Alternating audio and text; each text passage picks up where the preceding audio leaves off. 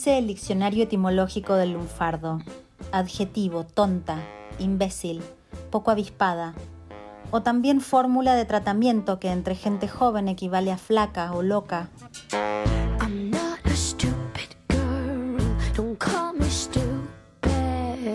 Ya no somos tan jóvenes ni tan flacas. Y es verdad que hay días que nos sentimos, que nos tratan como, que se creen que somos boludas.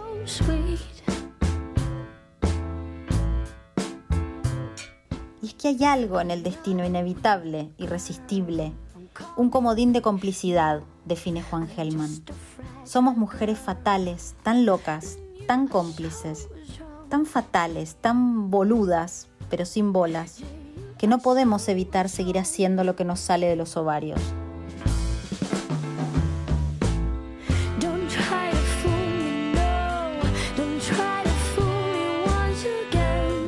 Aquí comienza Fatalmente Boludas, un espacio para el desorden mental y el boludeo colectivo a cargo de Arevalo, Caprarulo, Roncal, Vázquez. Comía, comía, comía, taco de palabras comía. Bebía y bebía y bebía, agua de mentiras bebía. Hola, hola, hola. Aquí estamos en una nueva entrega de Fatalmente Boludas. Y sí, el ciclo se ha hecho un poquito más largo, pero ya vais a ver por qué. Hoy vamos a tener un programa un poco diferente de lo habitual. Hola, Arevalo. Hola, Vázquez. Hola, Roncal. Hola, Arevalo. Hola, Caprarulo. Hola Roncal, hola chicas. Este, ya estaba extrañando la voz de nuestra locutora, ¿eh? ahí diciendo, aquí comienza. Sí, Sí, teníamos abstinencia. Había, sí, nunca mejor dicho, abstinencia. Pero bueno, está justificado, ya veréis que este programa tiene una dinámica un poco distinta. Si recordáis, hemos estado celebrando eh, la legalización del aborto en Argentina y le hemos dedicado un poquito más de tiempo a este tema, que ya veréis a lo largo del programa cómo se va materializando. Eh, Mucho sí, trabajo ahí detrás, ¿eh? ¿Cómo? Sí, hay mucho trabajo. Hay trabajo, sí, sí, sí. Muy feliz de empezar el primer programa del año con esta noticia y darle la visibilidad y el espacio, ¿no? Que el espacio que tiene, la reflexión y bueno, y pensar lleva tiempo, che, que vamos a estar ahí en capitalismo puro haciendo todas las corridas, no. Exacto. Así Bueno, y recordar que seguimos online, que esto de la pandemia nos sigue teniendo aquí en- a cada una en su casa y seguimos viéndonos por la pantalla y así esperemos que esta vez no tengamos tantos problemas técnicos, pero bueno, oye, esto es el directo y así pasan las cosas. Sí, Ujú, tal y a riesgo de sufrir hartazgo de tanta pandemia, yo traigo acá una palabra que es cultura, porque si algo nos hace resistentes es la cultura, la posibilidad de crear, la posibilidad de conectar con gente de otros lados que esté haciendo cosas, y las mujeres estamos acostumbradas a estar confinadas históricamente, así que no van a poder con nosotras. No sé qué les parece, ¿no?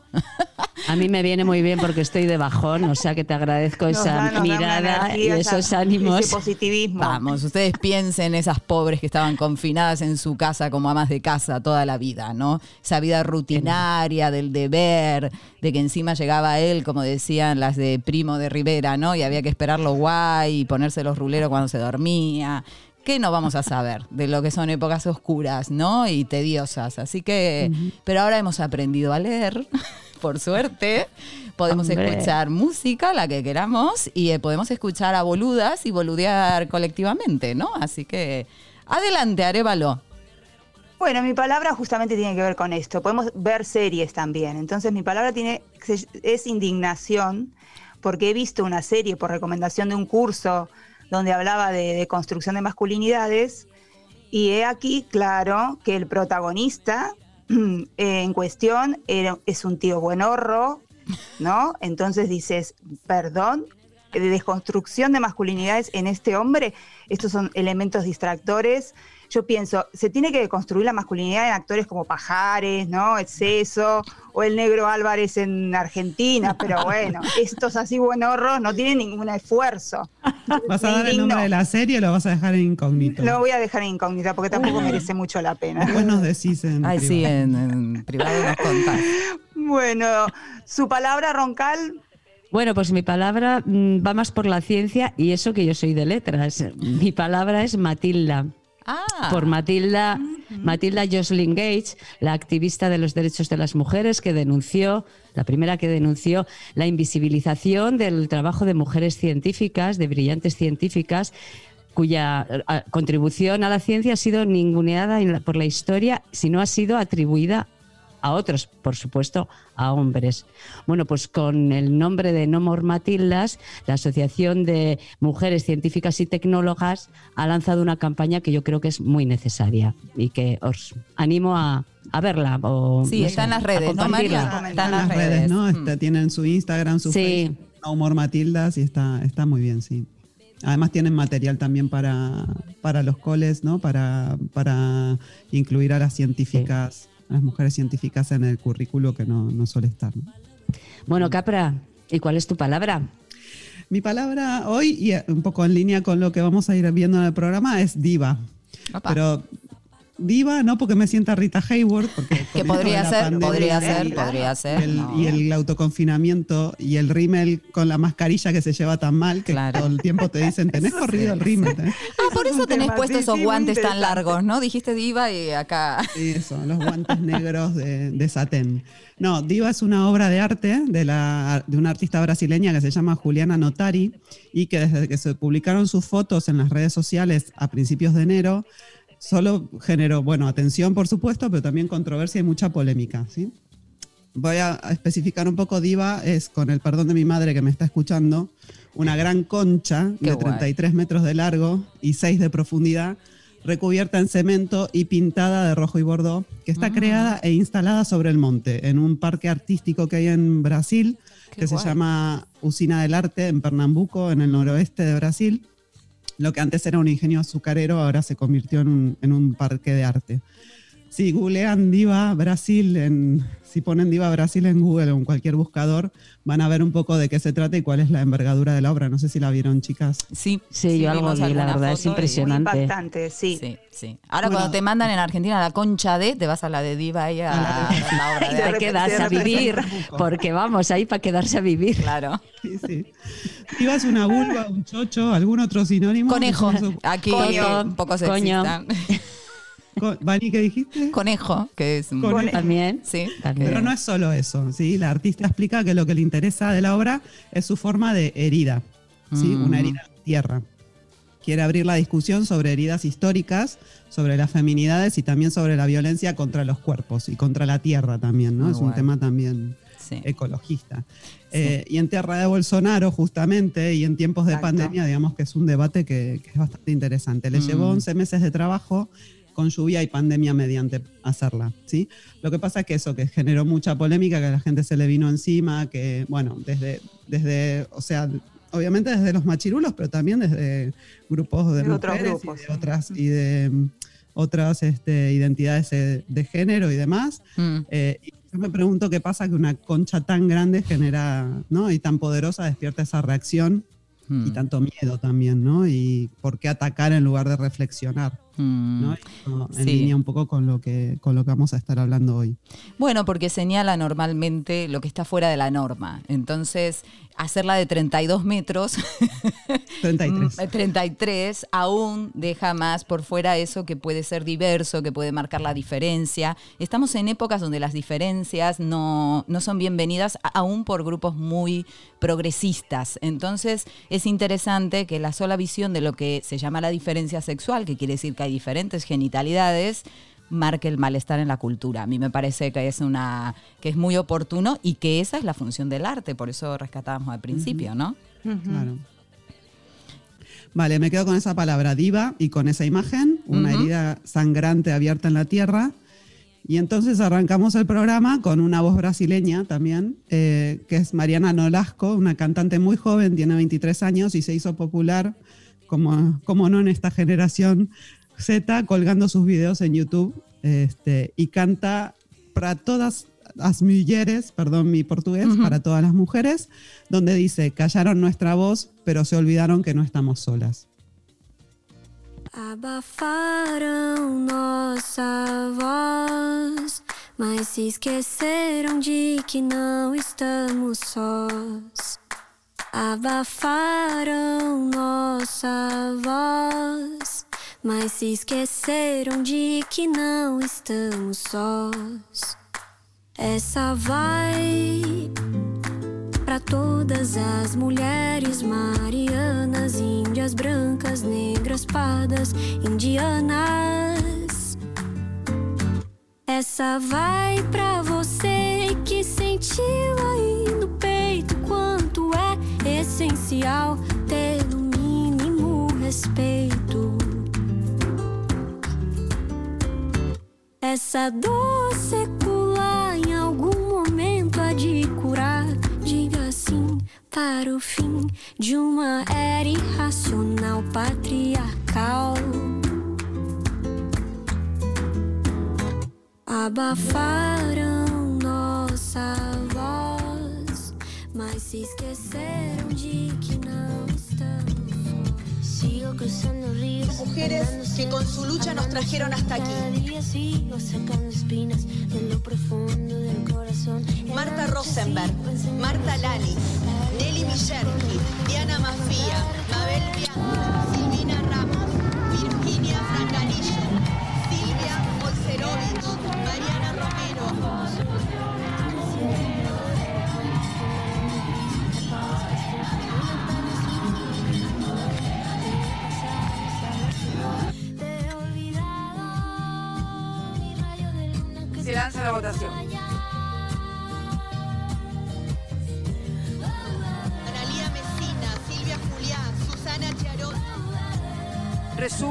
aprobado con 38 con 38 votos afirmativos y 29 negativos y una abstención resulta aprobado. Este es el siglo de los derechos de las mujeres. Que el aborto sea legal, seguro y gratuito. Que sea ley.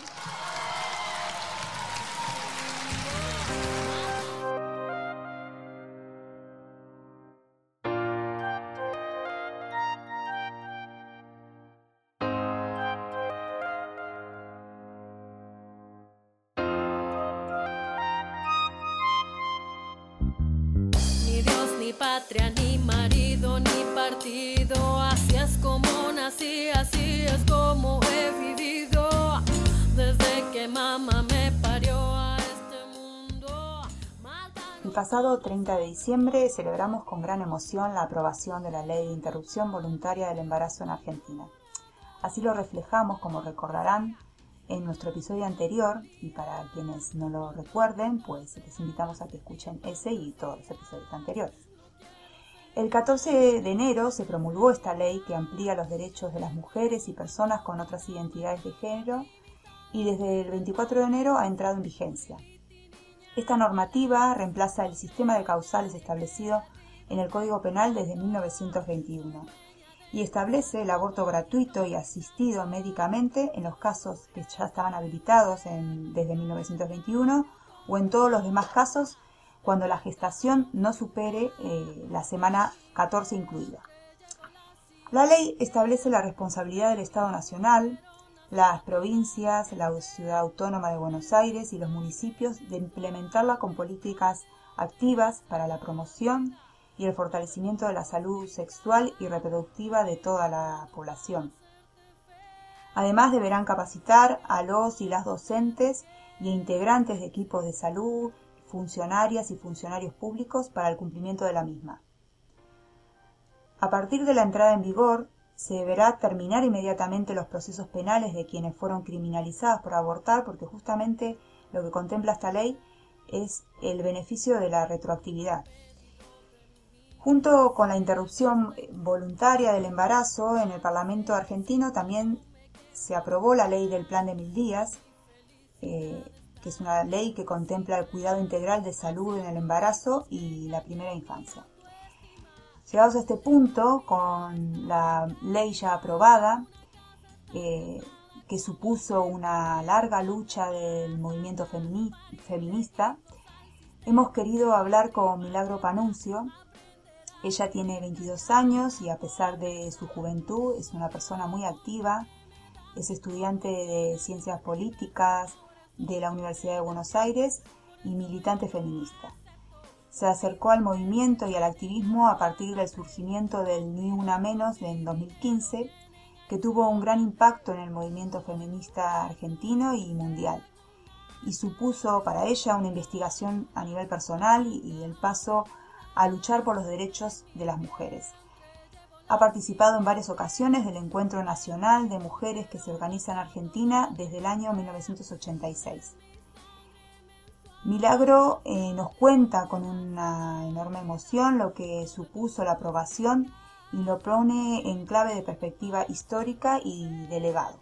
La aprobación de esta ley significa un gran logro del movimiento de mujeres en Argentina. Para nosotras realmente fue una emoción inmensa ese momento en donde llegamos a conseguir los votos necesarios porque pensamos y sabemos que estamos haciendo historia. Yo el día de mañana si llego a tener hijas o nietas, les voy a contar que, estuve en este momento, esta lucha, esta militancia en donde se logró eh, aprobar el derecho por el aborto. Y, me imagino que lo voy a contar y me van a escuchar como yo escuché eh, a mi abuela o a otras mujeres contar el momento en el que se aprobó la ley de voto femenino, por ejemplo. Por otro lado, algo que me parece muy importante mencionar, que es que con la asunción del presidente Alberto Fernández, desde hace más de un año, Argentina cuenta con un Ministerio de Género e Igualdad. Y esto, reitero, es algo que me parece clave para, para, para, entender este momento histórico, porque el movimiento de mujeres logró poner en agenda sus demandas, sus problemáticas y sus propuestas, y la política, por otro lado, escuchó, nos escuchó a nosotras, a las mujeres.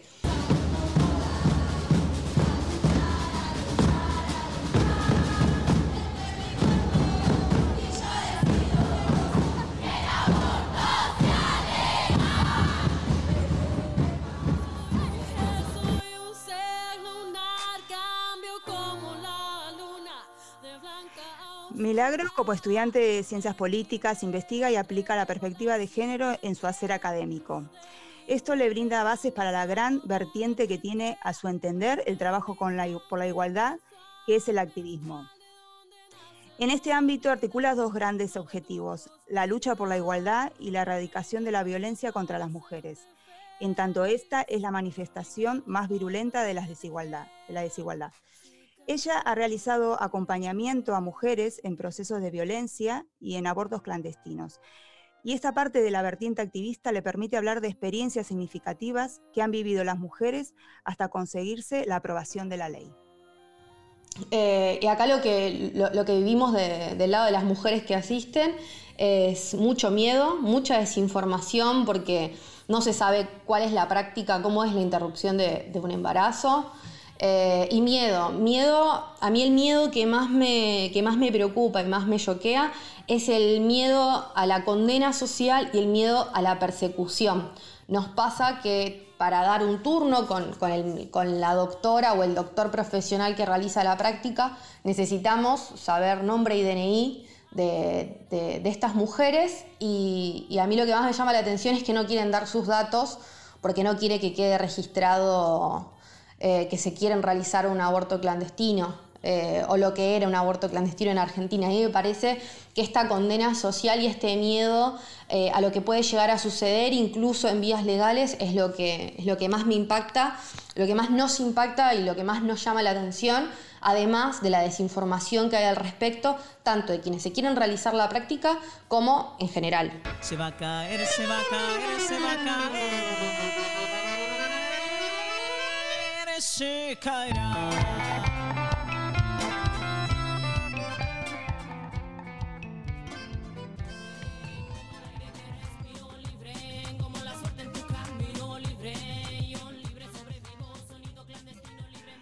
También es interesante porque habla de la religión, eh, tanto de la religión católica como los grupos evangélicos, eh, cómo son grupos de presión y de odio que buscan imponer sus creencias sobre el Estado y sobre los cuerpos de las mujeres.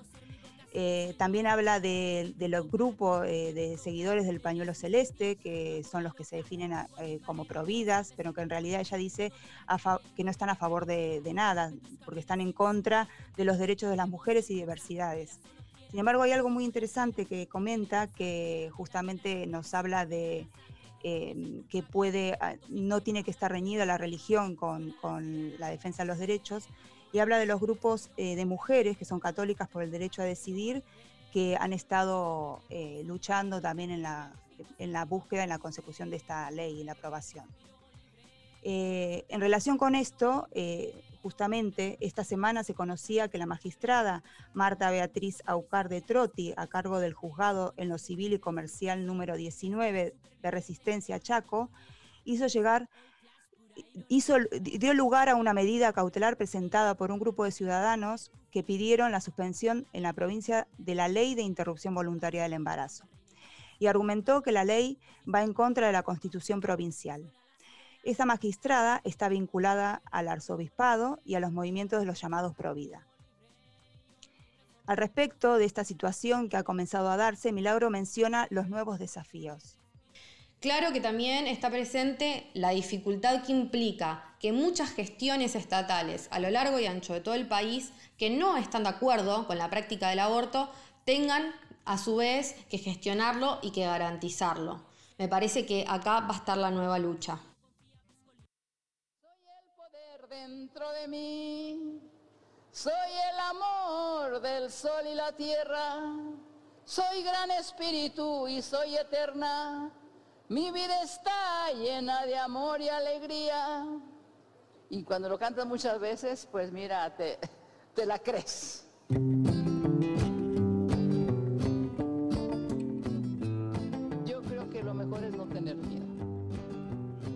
Eh, una cosa importante también que menciona eh, justamente son los nuevos frentes que se abren para las redes feministas en cuanto a la aprobación de la ley.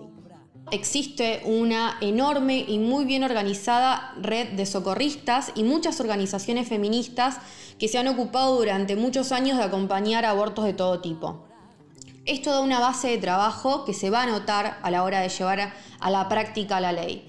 Nuestra militancia por el aborto legal va a cambiar y seguramente esté más relacionada con ser intermediarias entre el Estado, los centros de salud, las coberturas sociales y las mujeres y personas gestantes que quieran acceder al derecho. Alma de cantaora. Eh, nos preguntábamos también por la postura de los hombres. ¿Qué repercusión o recepción de la ley eh, había percibido por parte de los hombres? Si, se- si los consideraba como aliados. A ver qué nos dice Milagros. Frente al movimiento feminista podemos identificar diferentes grupos de varones desde un extremo a otro. En una punta se encuentran quienes no solo están en contra del aborto legal, seguro y gratuito, sino que no comparten ninguna de las reivindicaciones del feminismo. Sostienen que estamos locas, creen que estamos en contra de los hombres y por lo tanto se oponen al movimiento. Es fácil encontrar expresiones directas de misoginia, que es odio hacia la mujer. Algunos varones nos escuchan, están de acuerdo, se alegran con la medida, nos apoyan desde su lugar o al menos así lo expresan discursivamente. De todas formas, se sigue notando una gran cuota de desinformación. Se escuchan comentarios, por ejemplo, que dicen que ahora no va a cambiar nada porque nosotras antes ya abortábamos, aunque sea de manera clandestina. Entonces, me parece que hace falta en general que los varones nos escuchen un poco más a las mujeres y aprendan de nuestra realidad y de nuestras experiencias, de la que ellos se sienten ajenos, aunque en realidad no son tan ajenos.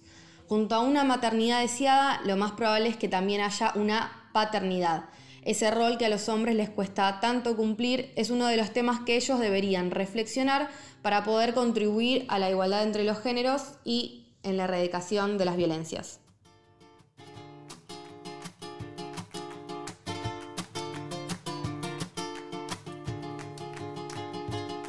Si tú me pides sinceridad, debo con pena contestarte que no, no, no, no.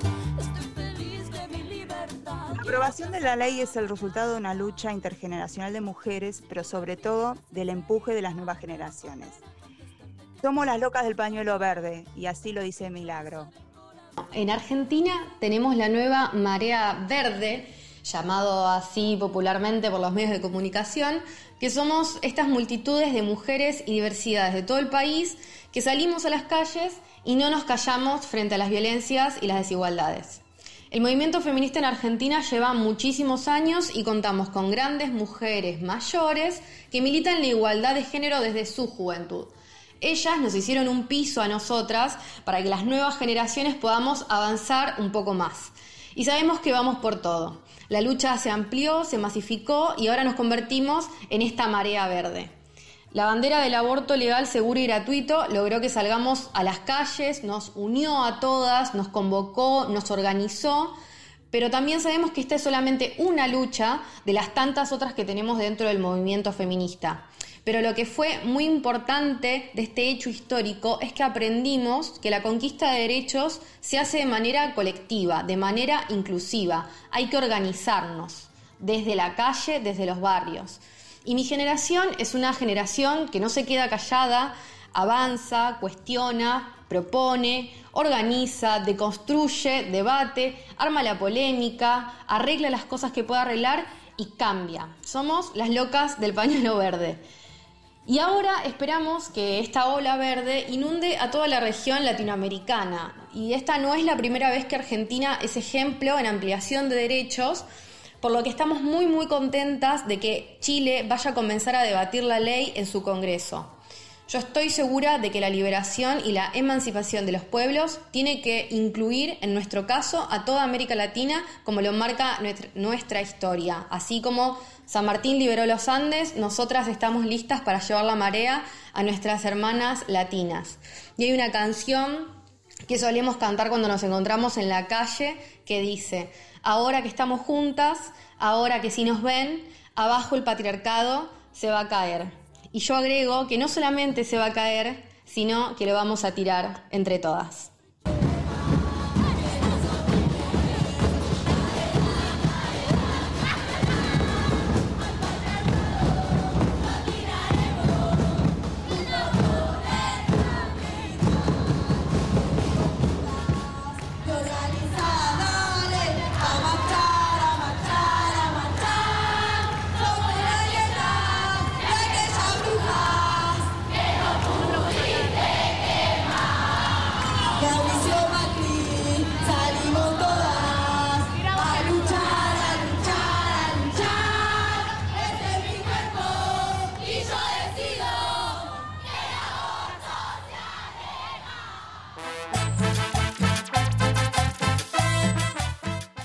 Y esto recién empieza. Los feminismos latinoamericanos han acompañado y apoyado el proceso de lucha en Argentina y este proceso se replica y se fortalece en los territorios de América. Argentina se sumó a una pequeña lista de países latinoamericanos donde el aborto es legal, como Uruguay, Cuba, Guyana, Guyana Francesa y Puerto Rico. Eh, los territorios donde el aborto está penalizado y prohibido sin excepciones son El Salvador, Honduras, que recientemente ha eh, endurecido y es imposible en estos momentos eh, tratar cualquier tipo de ley a nivel legislativo, Nicaragua, República Dominicana y Haití. Eh, curioso, digamos, es dentro de los países que restringen el, aborto, pero que hay algunos supuestos donde sí se puede abortar, que tiene que ver con el riesgo de la mujer o persona gestante, ¿no? que su vida está en peligro. tenemos países como Venezuela, Guatemala, Perú, Costa Rica, eh, Chile, Colombia, Bolivia, Ecuador y Brasil. Pero cuando nos ponemos en el panorama en Paraguay, eh, esto está a su vez, eh, digamos, el hecho de que exista peligro para la vida de las mujeres o personas gestantes queda a cargo del criterio médico que suelen excluir a los embarazos de las niñas. Y esto nos arroja unos datos bastante escalofriantes, que es que según el informe de la Coordinadora por los Derechos de la Infancia del año pasado, hubo 574 niñas de entre 10 y 14 años violadas y obligadas a parir. Esto suponen dos niñas al día. En México, cada estado tiene su propia legislación y las restricciones varían de uno u a otro. Lo que sí ha existido es una ley de amnistía eh, que ha firmado el, presidente del país para liberar a las mujeres que han sido criminalizadas por la práctica del aborto. Pero esta ley no, no va a impedir que esta criminalización mm, siga llevándose a cabo. Eh, destacar las palabras de Adriana Guzmán, que es una activista lesbiana aymara de Bolivia, donde eh, resalta que la particularidad en este país tiene que ver con que no hay un sistema de salud universal y entonces eh, no termina, aunque el aborto fuera legal, no terminaría porque de, solucionarse el problema porque tienen que ir a un médico privado, ¿no? Entonces, claro, las condiciones de empobrecimiento de algunas mujeres dificultaría, aunque fuera eh, legal, acceder a buenas condiciones de atención. En este sentido, eh, rescatar algo que dice Adriana Guzmán, que tiene que ver con las prácticas milenarias, ancestrales, que ha tenido, han tenido comunidades como la Aymara, de, eh, digamos, de, de- medicinas donde se controlaba o se practicaban abortos dentro de la comunidad, ¿no? Es verdad que ciertas acciones patriarcales y machistas que, de las que son objeto estas comunidades destruyeron casi por completo la medicina ancestral, las plantas de las que se nutren y es muy difícil conseguirla. Ella apuesta, es una cosa muy interesante, por un rol donde no quede todo el tema del aborto en manos del Estado, sino que como mujeres puedan organizarse y puedan apoyarse en redes. De ahí que eh, tanto en, en Uruguay como en Bolivia toman la experiencia argentina de las socorristas comunitarias, que hemos podido escuchar algo en, el- en- la entrevista que nos dio Milagro, ¿no? Donde eh, han aprendido estos procesos, ¿no? De sororidad y de acompañamiento y de empoderamiento para que quien esté en esta situación no quede sola, ¿no? Frente a, a lo que puede ser... eh, eh, la práctica de, un aborto, ¿no? sino contar con el apoyo mm, de otras compañeras. Em, Chile, eh, este pasado 13 de enero, empezó a tratar ¿no? en la Cámara de Diputados eh, la despenalización del aborto, ¿no? Y, bueno, esperemos que tengan el éxito eh, que ha tenido en Argentina y puedan afrontar el desafío de poner en marcha, ¿verdad?, eh, lo que la ley contempla. Decir que en el contexto europeo nos hemos encontrado recientemente con la situación de Polonia, donde eh, ha quedado eh, prohibida la práctica del aborto y esto supone una, un retroceso en, en los derechos eh, de las mujeres. Y ahora que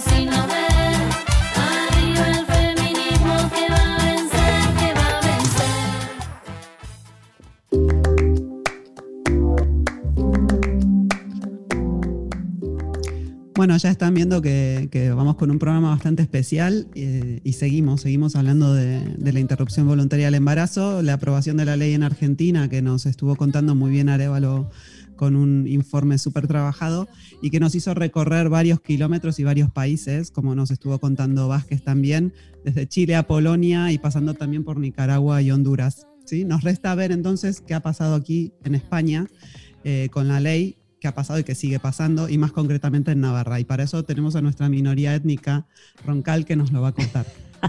Aquí la minoría étnica informando. Bueno, pues aunque en España el aborto está despenalizado en tres supuestos desde 1985, la ley que reconoce a las mujeres ese derecho sin tener que dar explicaciones ni tutelas hasta la semana 14 de embarazo es, se fue aprobado en 2012.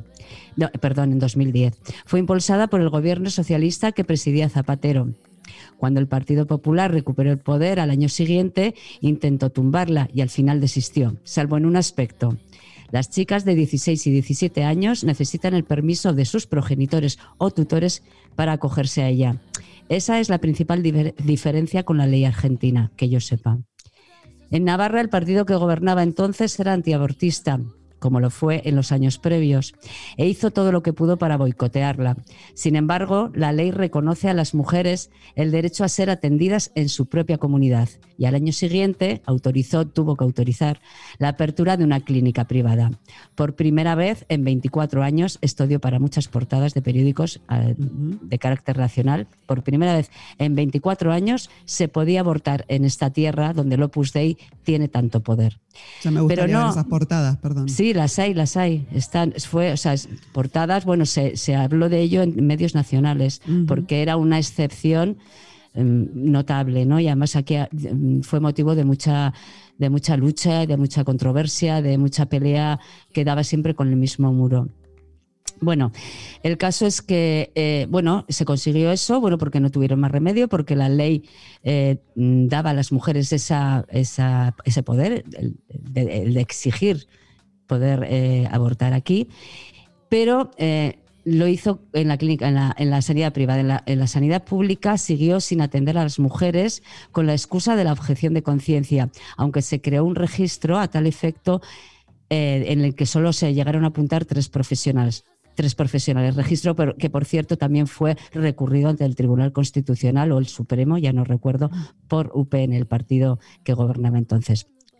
Bueno, el caso es que en 2015 por fin se produjo un cambio de gobierno, pero las cosas tardaron en mejorar. Eso mismo, justamente en ese año, en 2015, tenemos el testimonio de Iranzu, que es una mujer navarra que tuvo que abortar. Necesitaba un tipo de intervención que no se hacía en esa clínica privada y entonces se tuvo que ir de Navarra para abortar, aunque la ley estaba de su lado, como decías, eh, Roncal, y aunque había un gobierno promotor de la ley al mando. Entonces, de cómo fue aquella situación nos habló con Fatalmente Boludas. Vamos, yo ya estaba en un proceso de que no, tenía que ser operación, ¿no? O sea, ya era un proceso diferente y, y, y eso, en un hospital, claro, o sea, una operación quirúrgica con su gravedad, vamos. Entonces, eh, eso en Navarra, pues no, porque todo el mundo objeta, todo el mundo lo sabía, o sea, yo era una cosa que, o sea, todos lo sabíamos, pero bueno, yo en ese momento de repente me vi en la situación de decir, ostras, ahora me está pasando a mí. eh, que, que tengo esta historia y, y a ver qué pasa. Entonces me decía que, pues eso, tenían un convenio con una clínica de Zaragoza y con otra de Madrid.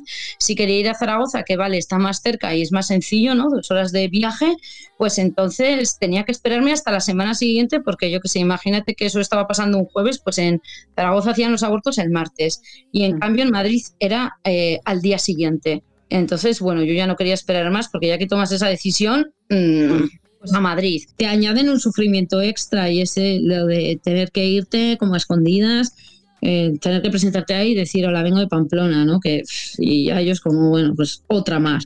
Pues sí, a finales de 2016 y después de no pocas zancadillas, como decía, se aprobó la norma que ha acabado con ese castigo. Las navarras ya no tienen que desplazarse para ejercer su derecho. Los últimos datos facilitados por el Ministerio de Sanidad lo reflejan. En 2018 se practicaron unas 900 interrupciones del embarazo aquí, una de cada cuatro en la sanidad pública y el resto en la privada, una situación por otra parte similar a la del resto de España. Que sea una experiencia más o menos traumática sigue dependiendo de la suerte, de la formación en género y la empatía de las personas que te atiendan. Y hablando de empatía y de formación de género, eh, Iranzu también nos contó que este gobierno que la echaba para abortar a otro, a otro sitio, le decía también que adelantara a ella el dinero del viaje. Eh, tenía, en su caso podía, pero seguramente hay mujeres que no pueden adelantar un, un viaje en tren o autobús, una noche de hotel. eh, y luego, claro, tenía que hacer el trámite para que se lo devolvieran. O sea, mucha empatía porque hay que seguir haciendo trámites incluso después de que, de que tuviste la intervención. Eh, además, incluía solo una noche de hotel. O sea, lo que nos cuenta Iranzu es, yo por suerte me recuperé bien, pero ¿qué pasa si tenés complicaciones, si te sentís mal, si simplemente querés quedarte tirada en la cama llorando porque tuviste que pasar por esto? Este, pagate vos la segunda noche de hotel y encima en, sitios como Madrid, donde una noche de hotel eh, reservada a último minuto puede ser un dinerete. Eh, esa falta de apoyo y empatía también la sintió al momento de tener que tomar una decisión tan difícil. Nos dijeron que, pues, que se- el feto estaba mal, eh, yo sabía que era una chica y todo, y bueno, pues que, que tenía ahí un problema, se veía un pulmón súper grande con una sección gigantesca y el corazón muy pequeño y el otro eh, pulmón muy pequeño. Entonces, pues la cosa es que eso mm, era viable o no, bueno, quién sabe, que siendo en la semana 16, que es que eso, entraba dentro de los supuestos que había de para abortar, entonces que era una decisión mía. Había semanas de tiempo, pero claro, si vas a tomar una decisión, pues cuanto antes mejor. Eh, yo a lo que voy es que cuando ya la tomé, que pues no, pues abortar, la verdad es que luego cuando íbamos por ahí por el pasillo con la ginecóloga, dijo algo así como, bueno, seguramente cuando hubieseis venido a la siguiente revisión ya no tendría latido, que dices, joder, pero no te lo dice. Ah. Ellos ellos no se mojan, ¿no? El, el- los médicos o las... mm, yo por un lado lo entiendo, la decisión la tienes que tomar tú, no te pueden... Pero yo ya la había tomado la decisión y luego me dice eso y digo, bueno, pues es que claro, pero fue después, ¿no? Cuando te dicen que es que eso era la sensación un poco de... Ahí te las veas tú. Se nota en su tono de voz. En el recuerdo de Iranzu se escucha la angustia, que deviene en bronca, que deviene en- y se transforma en mala leche. Y esa mala leche sobre todo con las formaciones políticas que defienden que se puede objetar frente a los derechos de las mujeres. Eso dice Iranzu. Sin embargo, siempre, siempre que puede, habla del tema, como contrapeso al silencio. El tema sí que lo he comentado y, y he contado esta historia porque me parecía que es que en Navarra, o sea, era todo el rato el silencio, o sea, cuántas eh, chicas y que luego además cuando me pasó esto a mí, de repente, ah, no, sí, a mí también me pasó, o yo también tuve que hacer parecido o no sé quién y yo qué sé. Lo veo y digo que, o sea, pienso que en mi caso, bueno, pero yo me imagino eh, que sea por ¿no? el supuesto de la violación, o sea, por una agresión y que encima, te- bueno, yo ya no me quiero ni, o sea, que me pongo muy mala leche, ahí ya me dices, ostras, que, que joder, después de, ¿no? de, de- de todo, encima, eh, crear un sufrimiento ya me parece ya muy sádico, vamos. Pues sí, bueno, la ley, eh, como veis, ha representado, pese a todo esto que estamos escuchando, por supuesto, ha representado todo un avance, eso es cierto, porque antes las mujeres estaban en una situación de gran inseguridad con las- los supuestos de despenalización, que fue la anterior. Entonces, esta ley ha aportado mucho, ha supuesto mucho avance, pero después de una década en vigor, todavía hay ocho provincias, como Segovia y Teruel, donde no se practican abortos, donde esta situación se sigue repitiendo. La falta de formación de los, de los y las profesionales de la sanidad pública en este campo también se apunta como otro problema a resolver. Y además se pide eliminar el periodo de reflexión de tres días. Las mujeres que deciden abortar no necesitan tres días o los tiempos los marcan ellas, lo que necesitan o no para dar el paso. Vamos, yo soy de la opinión. Y además también se pide que se equipare a las menores de 16 y 17 años con el resto de mujeres, porque todavía ellas necesitan un, permiso, cosa que en las menores que, están en situación de desarraigo, que no tienen fam- familia o no, pues se les complica mucho porque la situación se hace insostenible para ellas. Quiero decir, la experiencia, bueno, la ley es buena, la ley ha, permitido hacer muchos avances, pero hay muchas cosas, como veis, que, que resolver y de las que, bueno, se puede hacer muchas cosas. No sé. Sí, y con las que hay que estar alerta, porque en el 2012 no se cambió la ley por la gran movilización de los movimientos feministas eh, a nivel nacional y mundial. Recordar que todas las embajadas que se adhirieron, mujeres de todo el mundo, a, a que no se volviera atrás, y, y realmente fue producto de la lucha. Lo que es claro es que la lucha tiene que estar luego de la ley, que la ley no es... eh, la ley es importante, amplía derechos, da bases, pero eh, hay que estar vigilantes, ¿no? Es un tema... Sí, eso, eso que le comentaba un poco Milagro, ¿no? Y que, y que también reforzaban en el informe de, bueno, esto fue un gran paso, pero ahora hay que estar este, atentos porque ya hay, ya hay movimientos en contra de la ley, como los que, los que mencionabas en el informe Arevalo, y, y bueno, ahí hay que, ahí sigue la lucha, ¿no? No hay que bajar los Sí, brazos. sí, sí, justamente esa es la clave, ¿no? Como decía ella, el organizarse, el unirse, y como ahí se ve el retrato, ¿no? De una lucha, de una mujer joven, por ejemplo, en el caso de Milagro, donde también ella eh, valora el aporte de las feministas, eh, bueno, que dejaron su legado, y bueno, donde eso también puede ser, por ejemplo, en el caso de Argentina, un reflejo también para, para que otras, otros países de Latinoamérica también puedan pelear y luchar por esta, por este, por esta ley. Sí, efectivamente hay mucha pelea por delante. Esto, lo- el caso de España lo demuestra, las fuerzas reaccionarias no descansan, eso es así, hay que estar siempre en guardia. Y yo además también creo, me ha parecido muy interesante de lo que hemos oído, la experiencia de las estas redes socorristas, se llama así, ¿no? Sí. Estas redes entre mujeres que se ayudan, que se creo que sería una buena una experiencia como para para importar o para copiar, para hacer aquí. Yo creo que sería interesante que yo sepa aquí no existe nada parecido, por mucho que haya asociaciones o eh, grupos feministas que sí que estén trabajando, pero Mm. lo cierto es que que yo sepa no existe nada así. así tan organizado. Sí, Sí, efectivamente. Sí, Eso digo, sí. que creo que es un. En una, esa situación, las mujeres, yo creo que, bueno, cuanto más arropadas estemos, pues supongo que, hombre, la experiencia cambia. Claro, y de ahí la importancia de que gente como Iranzu, que, que ha atravesado la experiencia, rompa el silencio, porque las redes también surgen de romper el silencio. Si esto sigue siendo algo que se vive solo con dolor en la intimidad, ¿no? Y, no se dan otro tipo de, dinámicas más eh, sociales y de visibilización, muchas mujeres se van a quedar solas frente a la decisión, ¿no? A pesar incluso de estar eh, informadas y demás. Yo creo que la valentía de ella de humanizar lo que tantas veces se dice, que el aborto va a ser un método anticonceptivo, como si fuera un- una gracia, ¿no?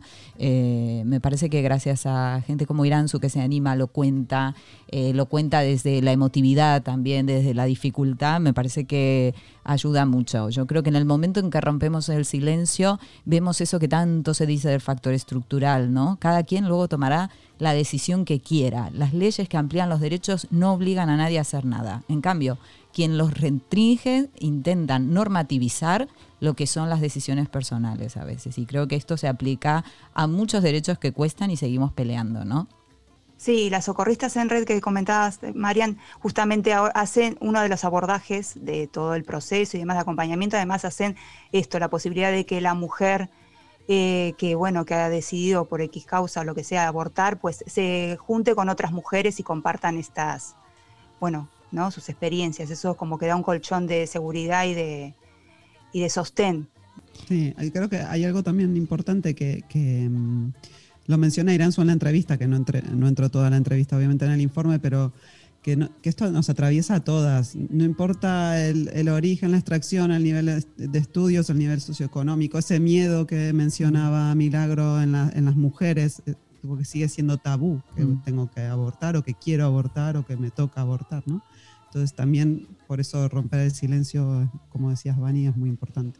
Sí, que está en, la, en el currículum vitae de prácticamente podríamos decir casi todas. Es maravilloso cuando haces talleres con mujeres y aparecen dos cuestiones de las que terminas dando cuenta. De la violencia sexual es una y de haber tenido que tomar este tipo de decisiones es otra. Aunque hayas decidido no abortar, pero frente a la posibilidad, eh, todas tenemos que dar cuenta, ¿verdad?, de, de esto y me parece que en eso eh, el de algún modo volverlo algo común nos va a rescatar. Así que esperemos que a todas las que las que se encuentren en la situación o la hayan vivido o, o- o tengan inquietud o quieran apoyar, les haya venido bien todo esto que hemos eh, recogido en los distintos testimonios, en el informe.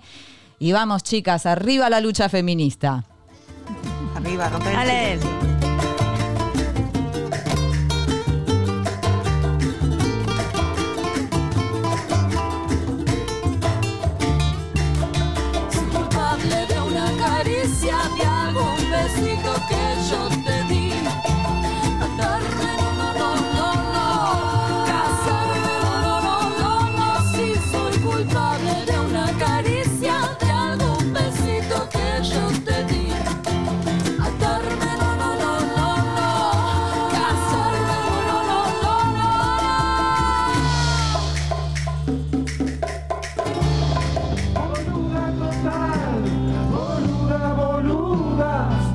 Hola chicas, quería contaros esa vez que fui a una ferretería aquí en Pamplona, donde en el mostrador solo atienden hombres y donde la verdad que la gente que te encuentras en la cola y que va a comprar eh, también son hombres, pero bueno chicas, entendí que era una ferretería para todo el mundo.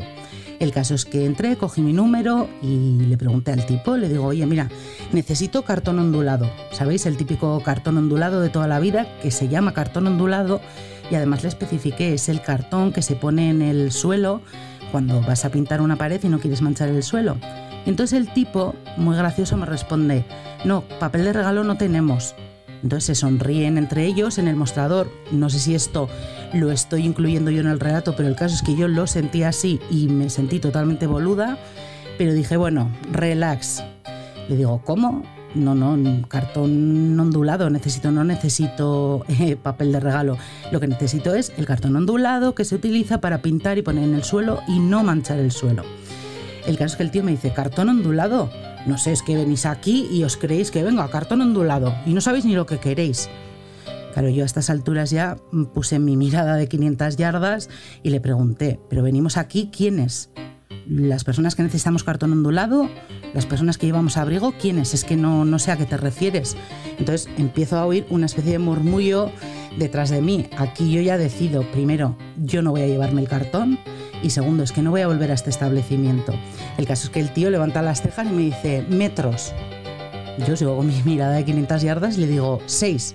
El tipo ni me mira la cara, entra dentro y sale con 6 metros de cartón ondulado. Me lo pone en el mostrador, me empieza a hacer el ticket y entonces le digo, pero esto, esto no es lo que yo quiero. ¿Sabes qué? Tenías razón, es que en realidad he venido y no sabía ni lo que quería. Venga, hasta luego, buenos días.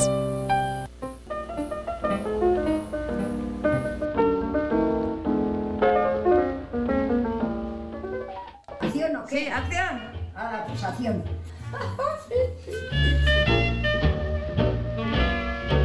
Me gusta mucho más lo de ahora.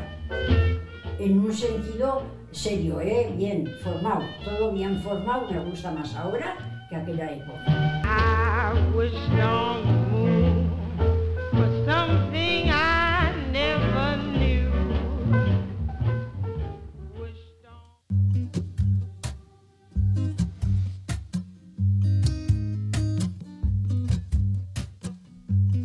Ole y ole, ya está con nosotras nuestra joven colaboradora casi centenaria.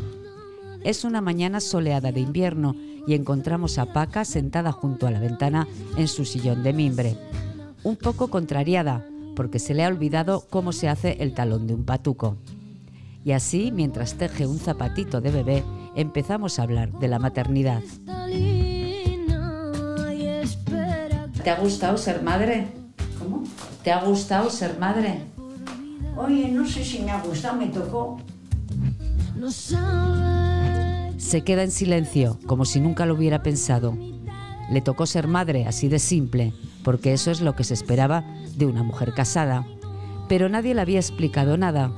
Para ilustrar su ignorancia, recuerda cómo le trataron cuando una de sus hermanas mayores dio a luz. Venía la comadrona todos los días, no sé si ocho días o qué, venía la comadrona a casa a limpiarla y arreglarla a la pasturienta que decían así. También en ese momento a veces solía estar en su suegra. Y yo con 12 o 13 años me despachaban para que no vería. ¿Cómo íbamos a decir entonces cuando nos casábamos si estábamos en esa situación?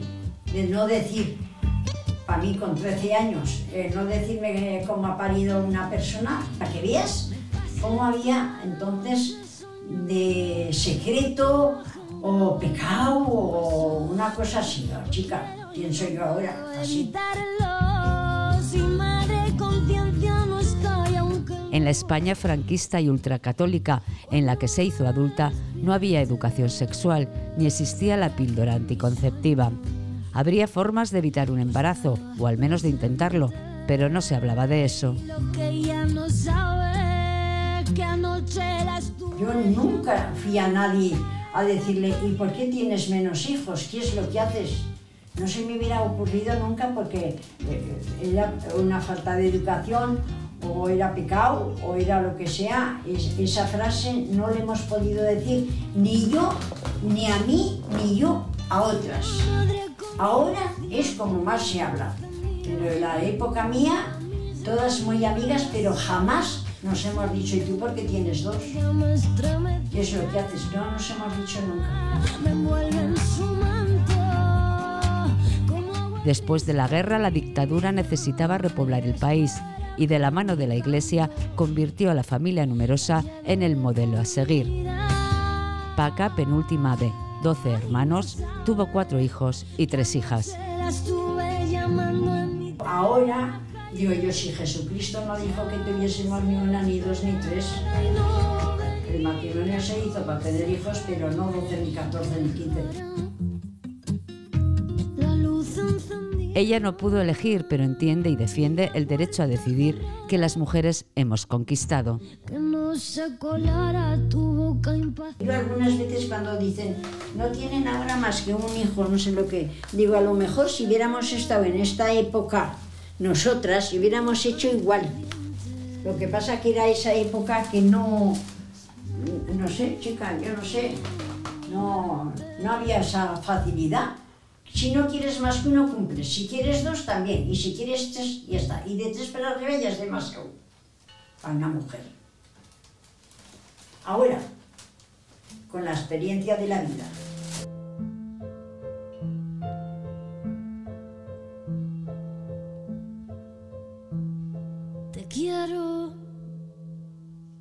Una manera tan extraña que cuando lo cuento Qué grande es Paca. de verdad. Sí, Qué totalmente, lucidez. ¿no? Cuando habla de Jesucristo, no, no nos indicó si teníamos que tener 12, pero bueno, habla de que nadie puede gobernar o incidir sobre el deseo de ser madre, ¿no? Eso también es Sí, muy sí, significativo. También dice que ahora se habla más de anticoncepción. Y es cierto ahora se habla. Antes, en su época, ni se hablaba, por lo visto, nada. Pero, claro. pero lo que yo no tengo tan claro es si, no sé qué me diréis, qué opináis, es si hay educación de verdad, si, si existe la educación sexual y reproductiva o sigue siendo una asignatura pendiente. Yo no lo sé. A mí no me parece que sepamos más o que las, la gente muy joven sepa más de esto. No lo sé.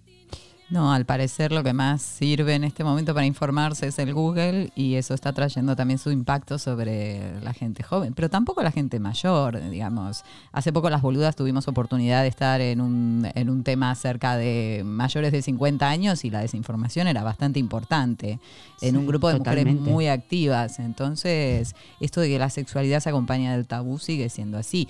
Con una diferencia ahora, si antes era pecado, ahora es como que tienes que saber todo y eres la superwoman y entonces eso eh, hace que, claro, uno pregunta desde lo que no sabe, desde lo que te falta, desde la duda, no preguntas desde, ah, sí, yo soy doña orgasmo y eyaculo y me pasa todo eso, ¿no? Es que al final la sexualidad Es cuando la sexualidad cuando quiere ser muy progre también se transforma en una norma. En el momento donde vos borrás, decís, es que ahora tenemos que ser todas poliorgásmicas. ¿Por qué? ¿No? Es decir, o tenemos que ser, qué sé yo, eh, conocedoras total hasta del último punto G, que viene alguien a decirte dónde está tu punto G, que te den. Y si, y si tengo el punto H, que no sé.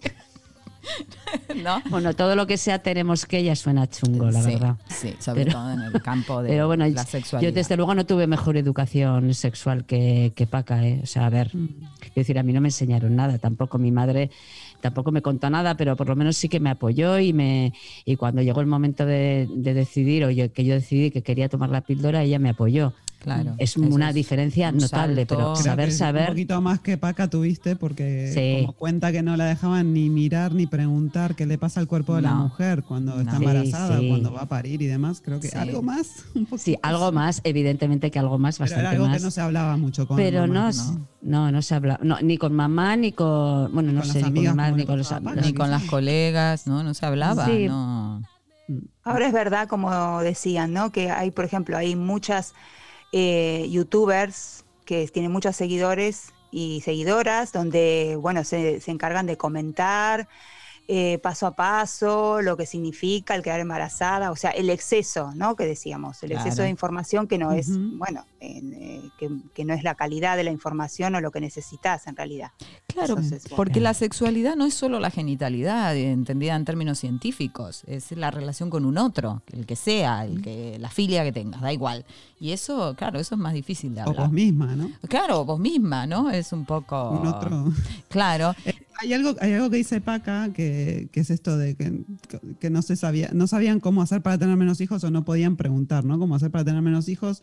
Y esto me, me liga con otro testimonio que tenemos de alguien que también se pregunta, ¿cómo es esto de cómo ¿Qué me quiere mi madre? Se pregunta. escuchamos? Dale. Yo necesitaba reforzar mis convicciones, la llamé a mi vieja, que le mando un saludo a mi vieja Marisa si me está viendo. Somos 10 hermanos, escuchate esto. Le digo, vieja, mirá, ¿vos estás a favor de las dos vidas? Obvio que sí, me dice. ¿Por qué no me avisaste que iba con ustedes? Mi vieja ya va a cumplir 60 años. Le dije, viejita, si se hubiese dado que esta ley se hubiese este, aceptado cuando vos te casaste con papá, somos 10 hermanos, escuchá lo que me dice la petiza. ¿Nos hubieses tenido a todos nosotros? No me contestó, pensó que, pensé que se le había cortado el teléfono. Me contestó a los segundos y me dice, la verdad que no. Yo hubiese abortado a alguno de tus hermanos. Me puse más mal porque ni siquiera me nombró a mí.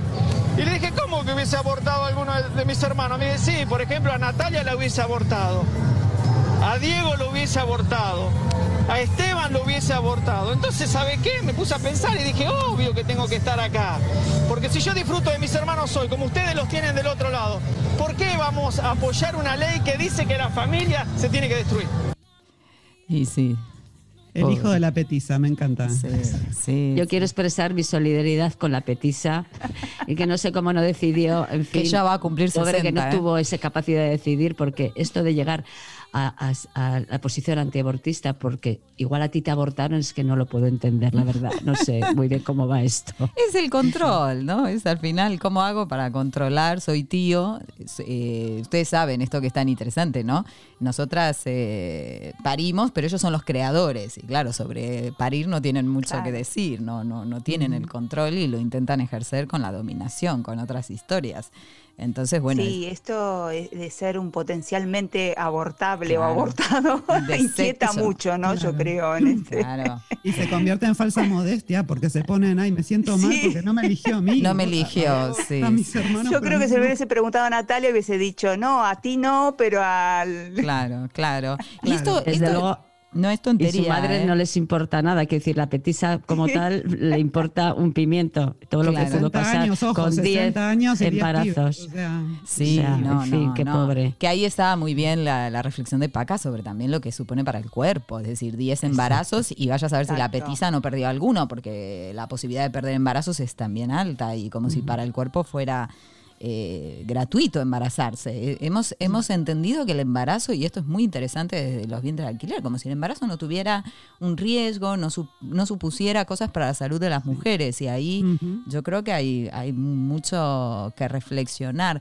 Yo creo que es curioso cómo los tíos, y perdón que utilice así la terminología, los tíos opinan mucho de esto, pero después a la hora de hacerse cargo de paternidades corresponsables, qué sé yo lo que se ve por ahí. Las mujeres son muy buenas y te dicen que han cambiado, pero una se va volviendo vieja. Eso de ya va a cumplir, bueno, ya va a cumplir, te hace ver que sí, sí, soy el papá en el juego, en el columpio, hablando con la maestra, pero si la cosa se complica, eh, me borro. Es así. Algo, No. algo de eso mencionaba Milagro, ¿no? Sobre la, la, la Sí. Claro, responsabilidad de la exacto. paternidad. Claro, ¿Y, qué, claro. y qué- qué tenemos sobre el embarazo? y Sí. Tenemos a nuestro filósofo que habló de todo, ¿no? Y en boca de Violencia Rivas, que es nuestra orientadora en, en cuanto a estos temas, el, el siguiente em, simple musical, ¿no? El single.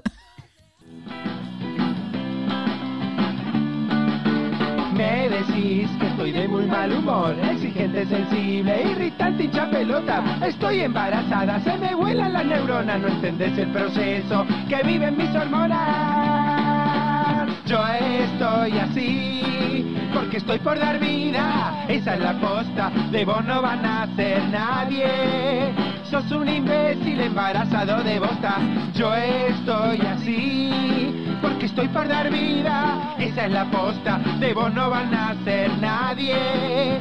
Sos un imbécil embarazado de bosta. Y Violencia siempre sacando toda la carne al asador, Ay, ¿no?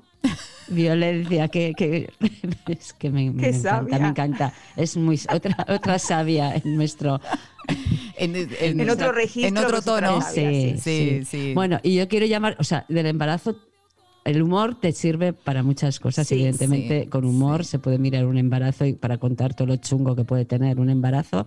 También se puede mirar, se puede, te puedes reír de un parto que yo no lo he experimentado. A ver, perdón, eh, Arevalo, igual tú nos puedes decir cómo es un parto de divertido. Es, dif- es, es difícil transmitir. Pero de divertido no tiene nada. Ya pensando en los puntos y en todas las secreciones, pues no tiene nada de, de divertido. Sí, Arevalus, y contanos lo del mito del orgasmo, si es verdad, si tuviste así el mejor orgasmo de tu vida al parir. No, no exactamente. Sí que me produjo como una sensación de querer ahorcar a la, la persona que me asistía. No sé si eso tendrá algo de orgasmo, pero desde luego no es lo que se piensa. Agresividad fue tu Ya particularidad. sadomasoquista, el tipo que se cobró la vida de algunas personas. Pues aquí quiero traeros una, un- una experiencia, bueno, una, una canción, otra canción, también en tono de, de- de broma, eh, que de, de una, de una chirigota de Cádiz. Una- Las chirigotas son, para quien no lo sepa, son como agrupaciones musicales, son un grupo, es un grupo de gente que se junta para cantar en el Carnaval de Cádiz, que es lo que tiene de es súper especial. Son muy buenas, hacen un humor muy divertido, un humor a- y estas las chirigotas en concreto eh, actúan, por decirlo de alguna manera, a pie de calle, cantan a, a- a pie de calle, o sea, en la calle, rodeadas de gente. Entonces, hay muy pocas chirigotas femeninas, pero tenemos una que se llama las Caddy Woman, que son muy divertidas y que en 2018 eh, en su repertorio, porque salen a la calle con todo un repertorio que van cantando, eh, incluyeron esta bulería del parto que, en la que una de ellas o dos, no sé muy bien, cuentan su experiencia con un parto. Os dejamos con un pequeño fragmento de un par de estrofas de, de esa bu- bulería tan divertida. Cuando entré en el paritorio parecía un mortuorio, todo blanco y mucha luz. Todo aquello era tan frío que si llegaba un pingüino me creo que eso es un iglú. Venga, firmar papeles, que voy a tener una niña, no me voy a comprar un megán. Se me partió la bolsa y cómo está la cosa. Me la quisieron cobrar. Ya vienen las contracciones, los pujos y los bolores, parece que vienen dos. Apreté con tantas ganas que me sale una almorrana del tamaño de un melón. Tantos puntos tenía que hasta pude canjearlo y me dieron un corchón. Al primero que me diga que el sexo débil son las tías.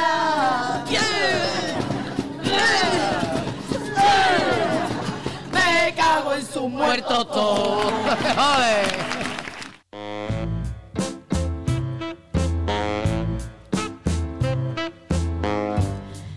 Y bueno, amigas, amigos, amigues, hemos llegado al final de otro ciclo en un programa diferente esta vez, así que, oh, oh, parece que Arevalo nos están informando de algo que está pasando en Argentina en este sí, momento. Sí, sí, sí, tenemos informadores a pie de calle, ya saben que en todo el mundo, y en este caso nos llegan información de, de Buenos Aires.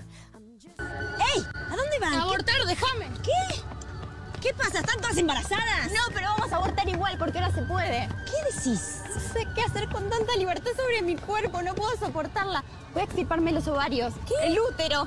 Porque ahora puedo, ahora puedo. ¿Qué dicen? Dios mío, los católicos tenían razón. Tanta libertad nos volvió locas. ¡Hostia! que los católicos tenían razón es la peor frase posible. Bueno, para hay no- estampidas, hay estampidas Sí. para. Hordas de mujeres abortar, a mujeres Para abortar lo que sea, Lo que lo que sea. lo que no venga. nada que abortar. Sacame un lunar si hace falta. ¿Estará la Bueno, para- en la, en la carrera? Ah, Seguro. Bueno, ya creo que, que- que le llega tarde esto. Me parece que le ha llegado un poco tarde. Claro, sí. Pero bueno, sí.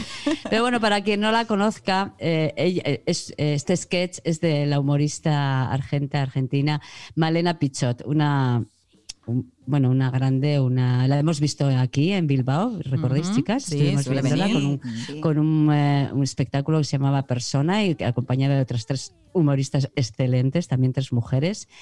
Y bueno, la podéis eh, seguir, la podéis ver eh, porque tiene, hace stand-up, hace com- eh, comedia, hace monólogos y tiene, bueno, sus redes también son muy divertidas. Seguirla por Twitter también es un puntazo. Y, y bueno, con ella yo creo que, que resume muy bien el espíritu de lo que ha sido todo este programa y, con- y- y acabar con un poco de humor, Mm. ¿no? Y decir que están haciendo muchos eh, espectáculos en streaming que se pueden ver, aunque los hagan en teatro en Argentina, eh, se puede conseguir las entradas y ver. Y es Sí. eso, lo que dice Marian, ver en las y también redes. tiene, también, más allá de, de los sketches y los stand-up, tiene también alguna columna en página 12 que, que suele escribir Mm. y ahí se pone con humor, pero se pone más. más Fuertecita, seria fuertecita. Sí. Recordar, Malena Pichot.